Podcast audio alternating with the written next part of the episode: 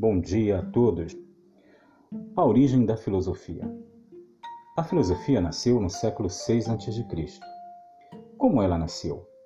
Bem, os gregos eram maravilhosos, um povo excepcional e tinham uma inteligência superior aos outros povos. No início do século XX, acreditou-se muito nessa ideia do milagre grego. É claro que isso é um exagero. A tese do milagre grego era uma tese eurocêntrica, que ignorava a ação de outros povos, tais como os indianos, os chineses, os egípcios.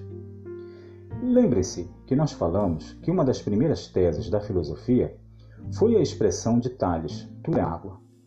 Mas os chineses, por exemplo, já conheciam bem o elemento da água como questão filosófica.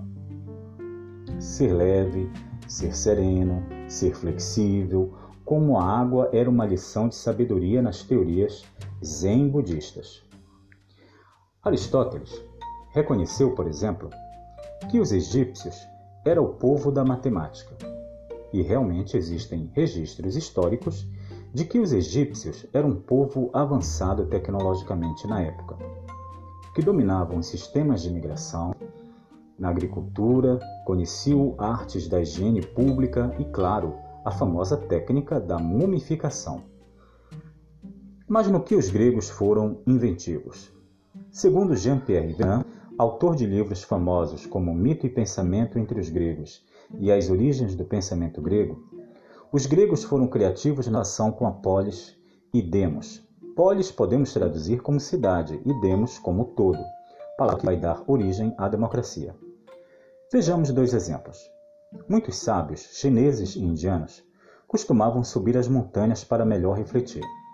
O filósofo grego, por sua vez, gosta da polis, da cidade, o lugar público em que as ideias poderiam ser expostas, debatidas, questionadas e polemizadas.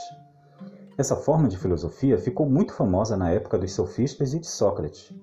Em outras palavras, a filosofia é filha também da democracia. Vejamos mais dois exemplos. Na religião grega, o mundo era dividido do seguinte modo: o céu, território de Zeus, deus dos relâmpagos, o mar, terreno de Poseidon, e o inferno, região das sombras, que seria a região de Hades. Mas a terra seria o lugar dos homens, e ele é compartilhado por esses três deuses. Agora me diga se a religião grega não é influenciada pela democracia. Como falei, os gregos admiravam os egípcios, mas resistiram aos modelos no palácio com seus sacerdotes. Os gregos optaram pela polis, a cidade-estado, lugar onde todos deveriam expor, debater refletir sobre as suas ideias, mas ainda estão excluídas da polis as mulheres, os estrangeiros e os escravos.